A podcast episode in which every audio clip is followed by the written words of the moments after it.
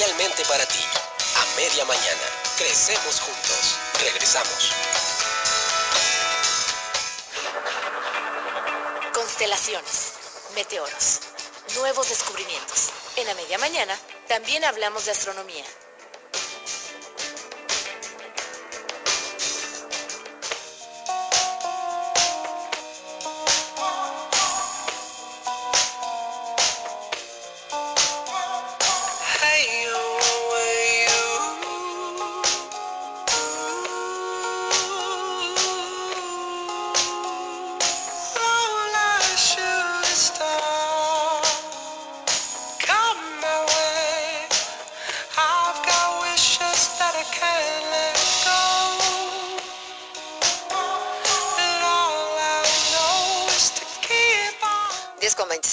5 grados centígrados, un gradito más, ya cuenta, ya se siente menos frío.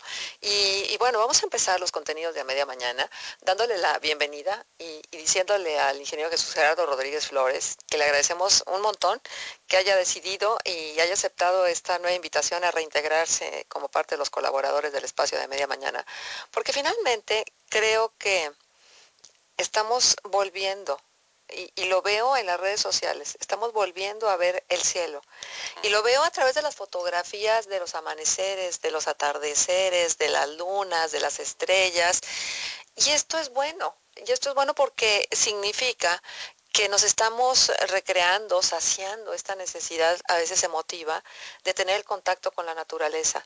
Eh, y yo creo que estamos retomando viejas prácticas y si no, ahí están pues todas las ruinas arquitectónicas de los eh, grupos indígenas en nuestro país que tenían pues toda la disposición y toda la gana de voltear al cielo y de descubrir y de maravillarse y de dejar grabado un, y, plasmado en, sus propios edificios y en, todo esto que se ha recogido a lo largo de la historia, de, esta fascinación por el cielo. Entonces, este Jesús Gerardo, pues te decimos gracias, que yo creo que nunca sobre el gracias y, al contrario, siempre falta para reconocer la valía de nuestros colaboradores. Pues bienvenido otra vez. Muchas gracias y al contrario agradecerles a ustedes y también a, nuestros amigos radioescuchas este, por, por la bienvenida. Este, como tú dices, realmente creo que era una práctica que hemos dejado atrás hace décadas. Estamos nuevamente retomando el observar al cielo y pues es bueno porque realmente nuestras culturas, eh, inclusive la herencia cultural que tenemos actualmente de ahí deriva. Hace algunos meses, ahora sí que buscando cuentos para mis peques, estaba leyendo un libro de una autora uruguaya en donde comentaba, este cuentista ella, en donde comentaba que precisamente muchos de los cuentos clásicos que ahora actualmente conocemos derivan de historias que los antiguos relataban este, precisamente sobre las constelaciones del cielo. Entonces, muchos cuentos a lo mejor clásicos de ahora, eh, Blancanieves, este, Ricitos de Oro, muchos de ellos, de ahí derivan. Y lo vemos también en nuestra literatura. Eh, eh, los mayas, por ejemplo, nos dejaron bellos relatos, por ejemplo, en el Popol Vuh, pues el Popol Vuh, muchos de esos relatos lo que representan precisamente son historias que ellos imaginaban de las constelaciones del cielo. Y en alguna oportunidad estaremos retomando ese tema más a profundidad. ¿no? Claro, por supuesto. Por lo pronto, eh, como te comentaba ahorita un momento fuera del aire, este, quiero invitar a nuestros amigos radioescuchas a que visiten un nuevo sitio en Facebook que acabamos de abrir precisamente para que puedan darle seguimiento a los contenidos que, estaremos platicando en este programa. El nuevo, ese sitio se llama Portal Megacosmos. Ustedes entran a Facebook, le ponen Portal de Megacosmos o directamente en su navegador internet, en la barra de direcciones ponen facebook.com diagonal Portal Megacosmos y ahí podrán ingresar a un sitio en donde van a encontrar contenidos muchísimo más extensos de los temas que aquí vamos a estar tocando. Por lo pronto ya cuentan ahí con los temas de la quincena anterior, que fue lo de los campos o los círculos en los campos de cereales. Van a encontrar ahí galerías de imágenes, inclusive eh, el último círculo o formación en, en campos de cereales que ocurrió en Salinas, California, ahí también van a encontrar la imagen. este, ¿No, pusiste imagen de maravillas? de Maravillas. Sí, de elegido esto. Bueno, de aquí de Hormiguero viene... Sí, hubo dos, Maravillas y Hormiguero. Fíjate que del de Maravillas ya no me enteré mucho. Eh, hay un enlace que me faltó subir que es sobre la CAME, que es precisamente el fenómeno ese que da origen a que se, eh, por el peso del rocío se caigan los, los tallos de los cereales. Este, pero encuentran una galería de imágenes de campos de cereales, de, círculos de campos de cereales de otras partes del mundo, enlaces de algunos de los sitios que comentamos aquí y por supuesto de los contenidos de esta ocasión, que es sobre los meteoros, los bólidos, tanto el bólido que se mencionó hace 15 días en Saltillo, como otros dos casos que debemos de recordar el día de hoy, que es el bólido de Tunguska de 1908, así como imágenes y videos, y Rusia, y imágenes y videos del bólido precisamente de Chelyabinsk, que fue el de febrero del año pasado, que hizo todo un, fue todo un acontecimiento eh, mediático a nivel internacional. Los videos inclusive de ese último bólido, ahí los van a encontrar, ¿sí? Entonces, pues les hago la invitación para que aprovechen esa oportunidad ahí en Facebook, en portal Megacosmos.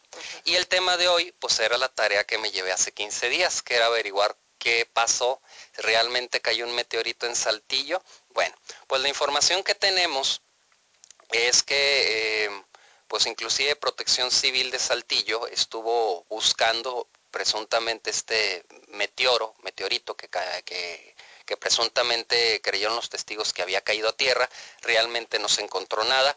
No es raro porque muchas veces que se presentan este tipo de bólidos, esto es eh, meteoros este, incandescentes muy luminosos que atraviesan la atmósfera y que aparentan tener una trayectoria de caída, pues a la mera hora resulta que nunca se encuentra o, o casi nunca se encuentra nada. ¿Por qué? Porque realmente estos pedruscos celestes que se van incendiando en nuestra atmósfera, pues están quemando a muy a grandes alturas. Estamos hablando de 50 kilómetros de altura. Entonces realmente no van tan abajo como queremos y pues no, nunca los vamos a encontrar. Si caen, no van a caer a escasas decenas de kilómetros de distancia de nuestro punto de observación. Es más, el bólido que se vio en Saltillo no solamente fue visto por gente de Saltillo, ahí lo vieron este, prácticamente, no sé si sobre sus cabezas, pero después estuve recabando yo observaciones de gente que inclusive desde Monterrey y en dirección a Saltillo también lo vieron. Em, estuve yo coordinándome inclusive con un amigo mío, este, el, doctor Rafael Barbosa, que es de, los astrofísicos de, la UNAM, que estuvo recabando información sobre avistamientos de este bólido, y logramos encontrar que inclusive hubo observadores aquí en Gómez Palacio, que observaron el bólido. Ese día, ese martes 14 de enero, aproximadamente a eso de las 7, eh, 10 de la mañana, eh, precisamente un, amigo nuestro, el, ingeniero Guillermo Valdés, eh, precisamente relataba en su blog este, que él y su esposa le tocó verlo cuando se iban desplazando por el periférico hacia Torreón este, a nivel de Sorianamburgo y lo vieron sobre el horizonte del oriente. Entonces, pues eh, concuerda con las observaciones que se tienen y como obviamente hay mucha distancia entre la comarca lagunera y Saltillo y otra más corta entre Monterrey y Saltillo, pues la observación nos hace indicar que realmente estuvieron observando un bólido que iba a bastantes, kilo, bastantes decenas de kilómetros de altura. ¿A qué velocidad viaja un bólido de estos? Mira, puede variar. Este, hay bólidos que pueden estar viajando entre 12 hasta 20, 25 kilómetros por segundo. ¿sí? Entonces, este, como te digo, como se van incendiando en la alta atmósfera, pues son observables desde centenares de kilómetros de, distancia. ¿De qué tamaño es un meteoro? Por ejemplo, como el que cayó en Saltillo. Y si, bueno, eh, eh, siempre hemos eh, citado aquí la teoría esta de la extinción de los dinosaurios a ah. resulta de, la caída de un meteoro de proporciones gigantescas que hizo que, que, bueno, todos el hábitat del ecosistema de la Tierra inclusive se modificara, ¿no? Pero ¿de qué depende el tamaño del bólido? Y, el tamaño de este bólido, de este meteoro, eh, ¿se pudiera calcular? Mm, sí se puede calcular, muchas veces se calcula dependiendo de, este, de muchos factores que tienen que ver este, con, por ejemplo, eh, la firma este, infrasónica que dejan. O sea, hay equipos que son capaces de detectar este, señales de sonido que están inclusive por debajo del umbral del oído humano. Entonces, eh, con los datos, con ese tipo de datos, la luminosidad, la velocidad calculada, se puede calcular a veces el tamaño. Hay pedruscos de este tipo que pueden tener desde centímetros de diámetro hasta algunos que tengan metros de diámetro, ¿sí? Por ejemplo, el que ocasionó la muerte de los dinosaurios, pues ni siquiera estamos hablando de un pedrusco de pues de algún de pérdida yo creo que de algunas decenas de unas escasas decenas de metros de diámetro, pero sin embargo todo el daño que causó, ¿sí? Debemos de recordar que, por ejemplo, en 1908, eh, por allá del 30 de junio de 1908, allá en la tundra siberiana, cerca del río Tunguska, precisamente se observó un bólido de estas características muy brillante que fue observado desde, pues desde muchas provincias de Rusia y de repente este, estalló este, en un espectáculo luminoso, inclusive sonoro y todo lo que tú gustes, y generó una onda expansiva tan dantesca que inclusive este, hay relatos de gente que vivía a inclusive decenas de kilómetros de distancia del, del sitio del epicentro, que este, comentan ellos de que fueron este, arrojados por el aire, por la onda expansiva. Eh, el sitio donde ocurrió esto era bastante inaccesible. A ellos se agregó de que, pues bueno, a Rusia se le, eh, se le complicaron los acontecimientos con la Primera Guerra Mundial, la Revolución Rusa, y no hubo oportunidad de enviar expediciones al epicentro de la explosión de este bólido hasta por ahí de la década de los 20, cuando un científico de la Academia de Ciencias rusa, Leonard Kulik, empezó a realizar las primeras expediciones. Hizo una en 1921, pero la tundra es tan difícil, tan inhóspita que no lograron llegar al, al sitio. Fue hasta la expedición de 1927 en donde finalmente lograron llegar y quedaron verdaderamente impresionados. Imagínate que llegas tú a esa zona del bosque siberiano, heladísimo a más de 20 o 30 grados centígrados bajo cero, donde el suelo inclusive está casi permanentemente congelado. Y de repente te encuentras una vastedad de árboles totalmente dispersos por el suelo en forma de abanico. ¿Y en qué extensión? ¿No sabes cuántos La árboles? extensión, ¿Cuántas mira, hectáreas? yo creo que millones. Estamos, están hablando de 2.000 kilómetros cuadrados. Entonces, tremendo. Kilómetros y kilómetros De de, bosque devastado. Ahora bien, Pero, eh, pero los árboles quemados, fíjate ¿o cómo que eran los árboles? eh, sí hay rastros este, de que la explosión alcanzó a llegar, ¿sí? O sea, sí llegó este, la explosión, pero más que nada fue la onda de choque. A ver, eso es bien importante porque el, el comportamiento es igual a, a una bomba nuclear, ¿no? O Pues una- eh, muy semejante. Es muy semejante. ¿Por qué? Porque este, por ejemplo, el de Siberia, explotó en el aire. Eh, no cayó a tierra, o sea, no encontraron ningún cráter. Es más, prácticamente no encontraron ni fragmentos del, del meteoro. Este, se cree que explotó aproximadamente a unos 8 o 10 kilómetros de altura. Y sí, la, la energía liberada por la explosión, porque al momento que explota, la gran mayoría de la masa del meteoro, estamos hablando de un meteoro que tenía entre 50 y 80 metros de diámetro, este, es- el más de la mitad se vaporiza. Pero ese proceso de que se vaporice genera una cantidad colosal de energía, como dices tú, semejante a una bomba nuclear.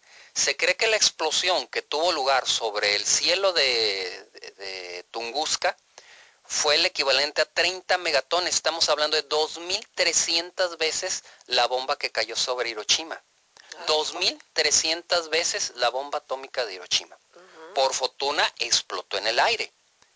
Por fortuna no fue en el suelo. Si no, la devastación hubiera sido a niveles dantescos que hubieran afectado a Europa y Asia. ¿sí? Inclusive muchos dicen, fue tan colosal ese evento que inclusive sismógrafos e inclusive este, estaciones barométricas, esto es, las que miden las variaciones en la presión del aire atmosférico, detectaron la explosión en el Reino Unido, ¿sí? A miles de kilómetros de distancia.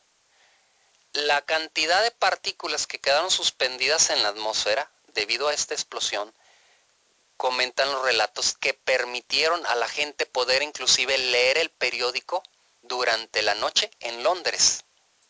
O sea, a ese grado de dantesco fue este, este fenómeno.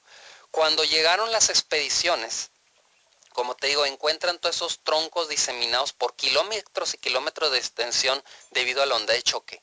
Y más retirado del sitio del epicentro, encuentran árboles en pie, pinos, pero que parecían postes de teléfono, esos postes de madera que todavía tenemos en nuestra ciudad. no, tenían... ramas, no tenían hojas. Ramas y hojas podados automáticamente por la onda explosiva. Impresión. Es como si fuera un hacha, una sierra, un bueno, oye, vamos a seguir escuchándote, eh, Jesús Gerardo, pero ahora es tiempo de hacer pausa comercial. 10 de la mañana con 41 minutos, 5 grados centígrados. Seguimos en la media mañana. Encuentros, entrevistas, opiniones, pensamientos, cultura. Planeamos todo para ti. A media mañana. Crecemos juntos. Continuamos.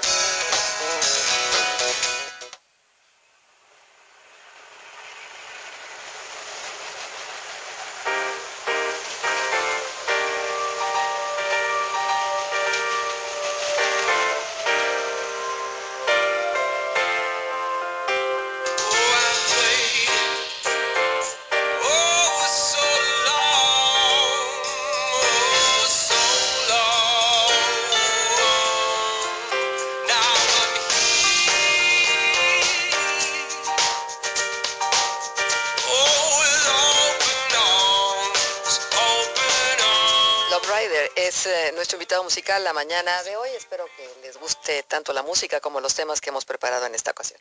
Son las 10 con 44 minutos, 5 grados centígrados. Continuamos en media mañana y continuamos con el ingeniero Jesús Gerardo Rodríguez Flores y lo escuchamos hablar de meteoros.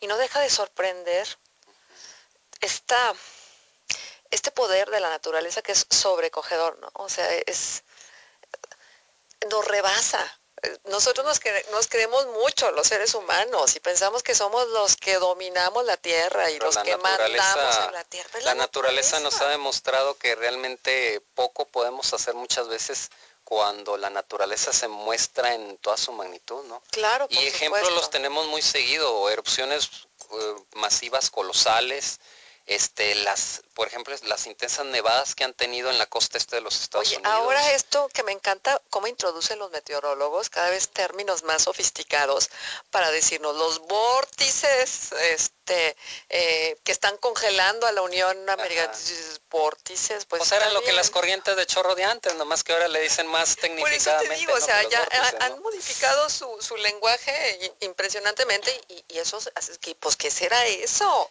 o sea, ¿cómo viene? Una ráfaga de aire polar por aquí. Ese es el vórtice. ¿Qué magnitud tiene?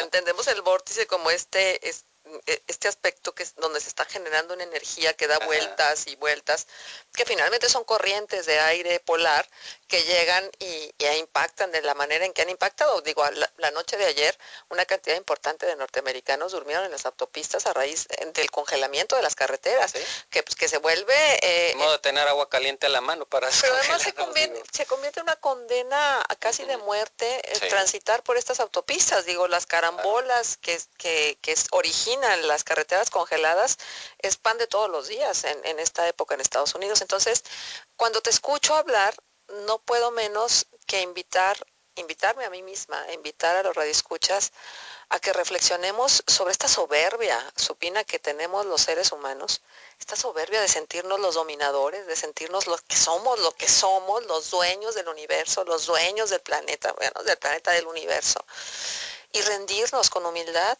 ante la naturaleza. Fíjate que yo por ese lado siento que eh, ciertamente el ser humano tiene el derecho, el derecho de, supervivencia a hacer todo lo que humanamente y tecnológicamente le sea posible para tratar de sobrellevar las catástrofes. Obviamente muchas veces están fuera de nuestro alcance. Por ejemplo, durante ya muchos años se han tratado de hacer programas de vigilancia, por ejemplo, de asteroides, de cometas, para tratar de prever de alguno que pueda llegar a colisionar con la Tierra. Pero de momento ahorita solamente estamos en la capacidad de, de detectarlos y verlos pasar o verlos llegar, porque no tenemos toda la tecnología para poder evitar algo por el estilo. Inclusive, a pesar de tanto satélite y observatorio, software que tenemos, muchas veces no ni siquiera podemos detectarlos. Por ejemplo, el bólido de Chelyabinsk, que es el que ocurrió el 15 de febrero del año pasado, ni siquiera se detectó. ¿sí? Mejor estábamos esperando ese día a observar el paso de un asteroide, que era el asteroide 2012 DA14 era un asteroide que iba a pasar entre la Tierra y la Luna, iba a pasar como este, a una distancia de aproximadamente unos 27, 28 mil kilómetros de altura, más abajo de donde están los, satélites de comunicaciones. Estaban los astrónomos esperando el paso de ese asteroide, que sabemos que no iba a tocar a la Tierra, y de repente, wow, sorpresa, que un meteoro ingresa a la atmósfera y estalla sobre precisamente sobre esta provincia de Chelyabinsk. Eh, acabe recordar, ah, volviendo un poquito a, lo que tú comentabas, de que cuando el bólido de Siberia en 1908 este, explota y al ver la magnitud del daño que ocasiona, muchos científicos dijeron, si ese bólido hubiera entrado a la Tierra ocho horas antes, en esa latitud geográfica, hubiera explotado sobre Londres y estaríamos hablando de una catástrofe de magnitudes apocalípticas. Por fortuna no fue O sea, así. Fue, fue, fue, coincidencia, fue eventualidad entonces que cayera donde cayó. Pudo haber caído. Pudo haber caído en cualquier lado. Como te digo, si hubiera eh, Siberia, el, río Tunguska está más o menos al norte, para que se den una idea, porque por Rusia está muy grande, para que se den una idea, está encima de Mongolia. ¿sí? Ya ven que Mongolia está al norte de China. Entonces, más o menos, para que lo ubiquen en la longitud adecuada, ahí está el río Tunguska. Ocho usos horarios hacia este en, dirección hacia este el movimiento de la Tierra está Londres. Entonces, si se hubiera tardado ocho horas en llegar ese bólido, la Tierra hubiera girado a tal grado que el bólido hubiera estallado encima del cielo de, Londres. No pasó. El bólido de Chelyabinsk... Las otras cosas no han pasado y que ni nos hemos dado cuenta. Nos hemos enterado. Porque ha habido, eh, eh, hasta donde recuerdo, momentos en donde se suscita pues un gran temor porque vamos a pasar cerca de algo o porque la fuerza de gravedad de algún otro planeta X, ¿no? O las tormentas solares. Pero realmente estamos conscientes del riesgo que significa simplemente vivir y que no sabemos en qué momento puede haber una catástrofe. Yo creo que sí estamos, de, alguna manera estamos conscientes, inclusive a veces hasta nos reímos, ¿no? De tanta carta cadena que anda a veces circulando por los correos internet que, ay, cuidado con esto, que porque tiene esto, y todos diciendo, ay, si eso lo tomamos cuando éramos chiquitos y aquí estamos, ¿no? Mm. Pero sin embargo, pues aquí estamos hablando de cosas que son palabras mayores. Por ejemplo, este acontecimiento de, del bolio de Tunguska se creía que ocurría a lo mejor una vez cada mil años. Pero ahora a raíz del bólido que cae en Chelyabinsk el año pasado, se ve que realmente son acontecimientos que ocurren con más frecuencia de lo que creíamos. El caso de Chelyabinsk es interesante porque ahí no solamente tuvimos cámaras de video por todos lados, este, smartphones y tablets que lo grabaron, sino que adicionalmente estuvimos hablando del primer acontecimiento en donde hubo una gran cantidad de heridos. ¿Por qué? Porque ese día precisamente eran las 9.20 de la mañana, ahí en, en, en Chelyabinsk, al sur de los Urales en donde de repente este, pasa un objeto luminoso, un bólido, y con una luminosidad tan intensa que supera con mucho la luz del sol. Uno ve los videos que inclusive hay en el portal de Facebook, que les acabamos de mencionar, el portal Megacosmos, ahí van a ver ustedes los videos en cómo se observa cómo el bólido, este bólido luminoso ilumina tanto que inclusive proyecta sombras. Se ven las sombras de los edificios y los autos y cómo la sombra se desplaza conforme el bólido se está desplazando en el cielo. Sucede que en Rusia aparte de las cámaras de seguridad, la mayoría de los automóviles traen cámaras de video. ¿Por qué? Porque es un requisito que les ponen muchas de las aseguradoras. Ah, Por eso es que en YouTube hay tantos videos de accidentes de tráfico en Rusia. Ah, no sabía. ¿sí? Entonces, gracias a eso tenemos... O sea, como las patrullas de policía. Por eso tenemos infinidad de videos del bólido de Chelavins. Ahí los van a ver en Portal Megacosmos. Ahí les puse toda una galería de, videos. ¿sí? Pues pasa este bólido brillando increíblemente. Inclusive mucha gente sale a observarlo. Y lo que alcanzan a ver en el cielo es que de repente ese objeto luminoso se convierte en una estela de, como si fuera una estela de, nubes, de, de polvo pues lo están observando y de repente se oye el estampido sónico que los alcanza la onda de choque y por toda, por toda la población se rompen cristales, los, la zarandeada de la onda de choque es tan intensa que se prenden las, las alarmas antirrobo de los vehículos e inclusive este, una fábrica de zinc este, se derrumba uno de sus muros y uno de sus, uh, de sus techos y más de 1.400 eh, personas este, tienen que asistir, eh, resultan con heridas, sobre todo producto de, los fragmentos de, vidrio de las ventanas que estallaron por la explosión. O sea, es increíble. Ah, ¿Se cuantificaron los daños, Jesús Gerardo? En pues, términos de pues, pesos y centavos. Mira, este, sí hay cifras, te soy sincero, no, no, las, no las traigo yo. Las referencias que sí traigo es que 70 700 personas tuvieron que recurrir a asistencia médica e inclusive 100 personas tuvieron que ser hospitalizadas por heridas más, más graves, productos de los destrozos que ocasionó. Ahora bien, este, hay que mencionar que inclusive este resplandor de este bólido fue observado desde las provincias adyacentes, eh, fue visto en Chelavins, en Cervedols, en Dremburgo, inclusive en otro país eh, vecino, Kayigistán, también se observó e inclusive hasta allá llegaron a caer fragmentos del meteoro. Este meteoro posteriormente se ha hecho un análisis de su trayectoria, datos y como hay una red de monitoreo para prevenir este eh, para prevenir que se hagan este, ensayos nucleares. Eh, eh, la comunidad internacional tiene más de una veintena de estaciones de este tipo a lo largo del mundo. Este, pues 17 de esas estaciones detectaron precisamente la firma sónica del meteoro cuando ingresa en la atmósfera y estalla. Fue inclusive captada las ondas sonoras de la explosión de, de este bólido en Rusia fueron captadas inclusive por una estación infrasónica que tiene este tratado en la Antártida a 17 mil kilómetros de distancia. Lo impresionante, ¿no? O sea, a ese grado. Con todos estos datos que se captaron, se pudo determinar que este bólido tenía un diámetro de entre de 17 metros de alto y 15 metros de ancho, inclusive más pequeño que el de Tunguska que era, recuerdo, de 50 a 80 metros de diámetro. Este era más pequeño, ¿sí? Con un peso, una masa de 12 mil toneladas. 12 mil toneladas. Ingresó a la atmósfera a una velocidad de 18 kilómetros por segundo. Estamos hablando de 50 veces la velocidad del sonido. A esa velocidad tan grande y una masa tan grande ingresando cada vez en, nuestra atmósfera, cada vez más y más densa, llegó un momento en que esa masa tan colosal no pudo permanecer intacta. Estalló, explotó. Más del 75% de este meteoro se volatizó por la energía liberada.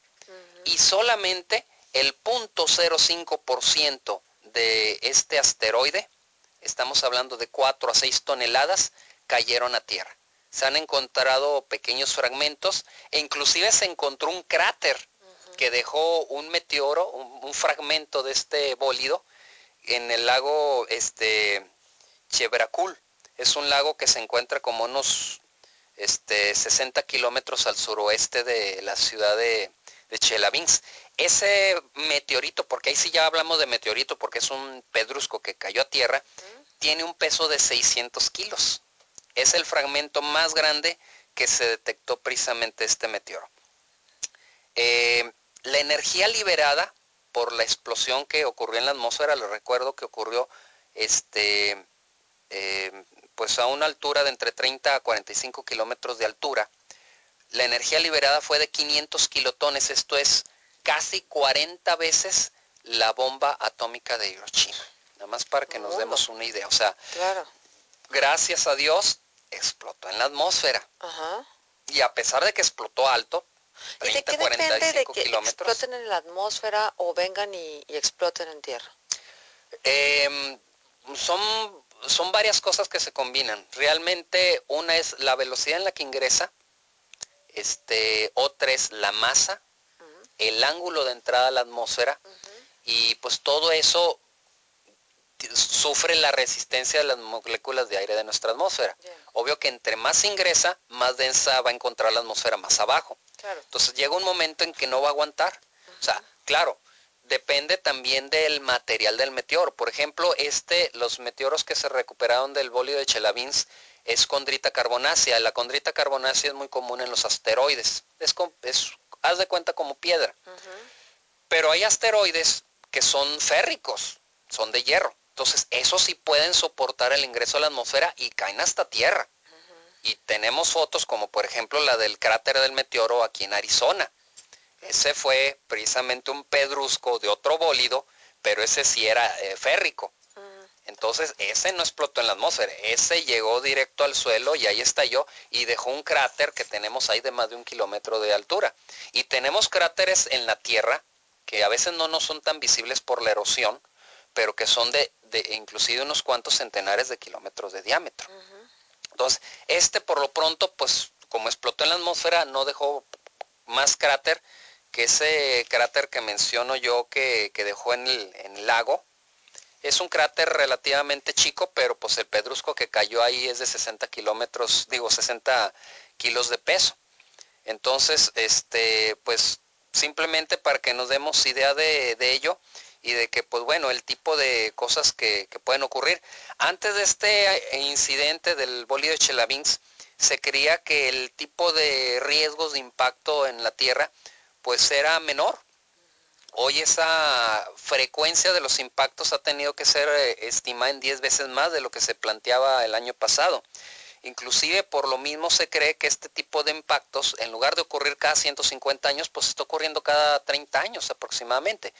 Cierto es de que muchos de estos casos han sido registrados, pero han ocurrido pues sobre el océano. Recordemos que nuestro planeta tiene tres cuartas partes de, océanos. Entonces, y acontecimientos como el de Tunguska en 1908, en lugar de ocurrir cada más de un milenio, pues ahora tenemos que barajar una cifra de que ocurren cada unos escasos siglos.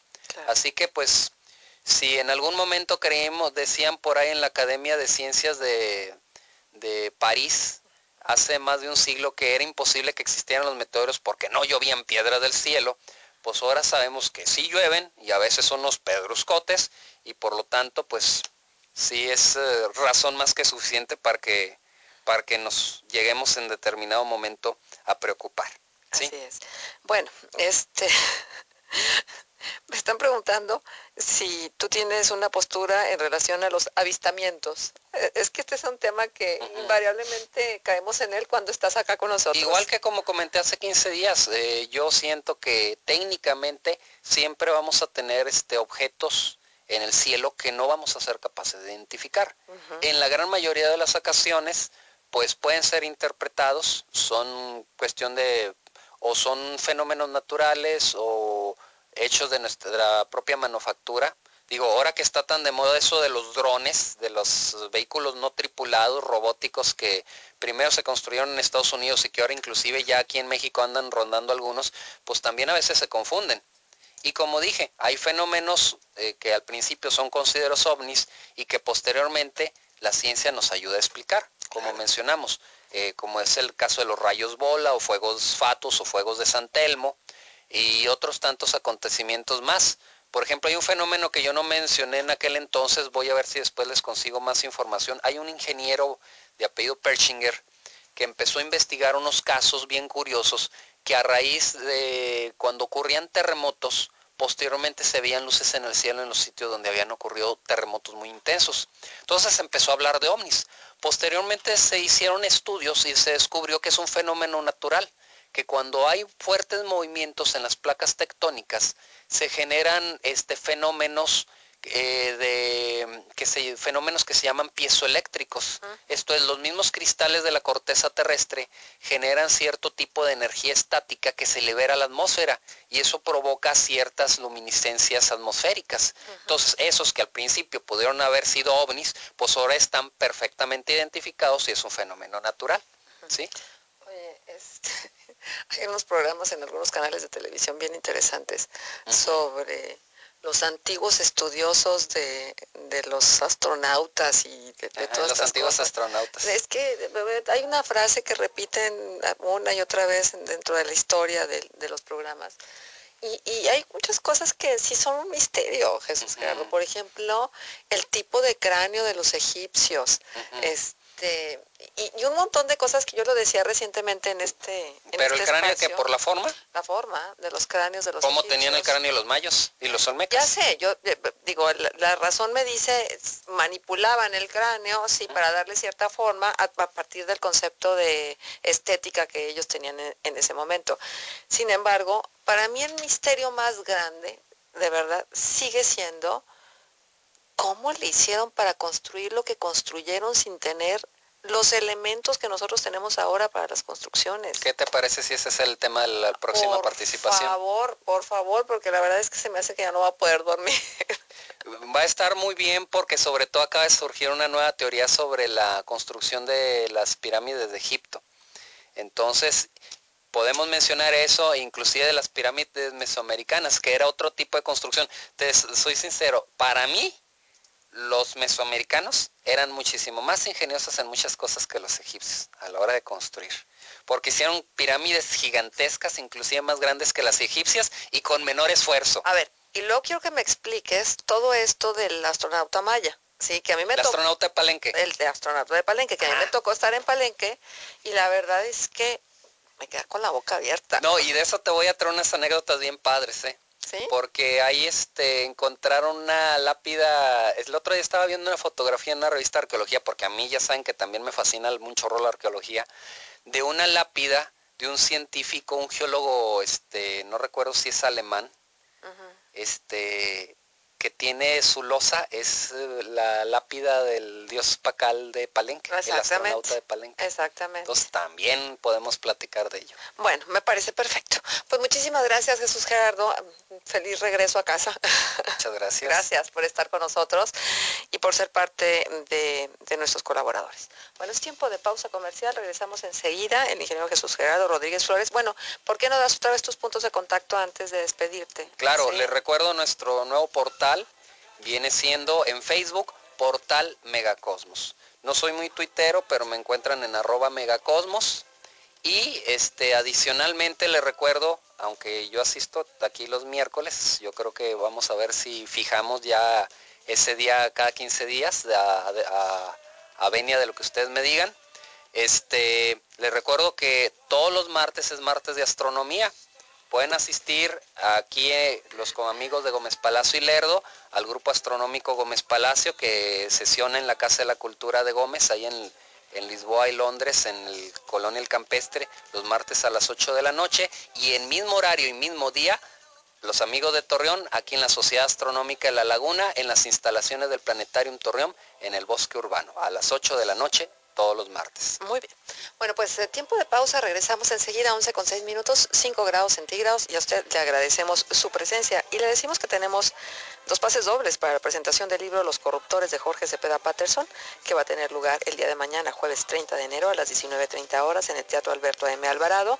Y esto es gracias a la participación del Instituto Municipal de Cultura de Gómez Palacio y al Siglo de Torreón a través del Siglo Nuevo.